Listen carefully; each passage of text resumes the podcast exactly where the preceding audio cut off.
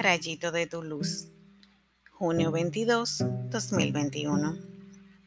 No deis lo santo a los perros, ni les echéis vuestras perlas a los cerdos. Las pisotearán y luego se volverán para destrozaros. Mateo 7, del 6 al 2 al 14. Jesús en su infinita sabiduría nos advierte sobre la prudencia que debemos tener antes de entrar en confianza con alguien y sobre todo no negociar nuestros valores por nada ni nadie. Es muy doloroso darse cuenta cuando uno ama a alguien que esa persona no corresponde a ese amor de la misma manera, sino que lo traiciona o lo desprecia. ¿Cuántas mujeres caemos en las redes de hombres que solo buscan un momento de placer o viceversa? Cuántas amistades de trabajo que solo han sacado información valiosa para luego tirar al medio con los superiores y escalar ellos.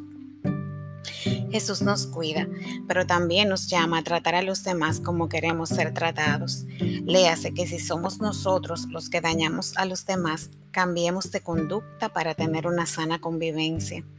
Nada de esto es fácil, pero con la ayuda de Dios es posible. Oremos.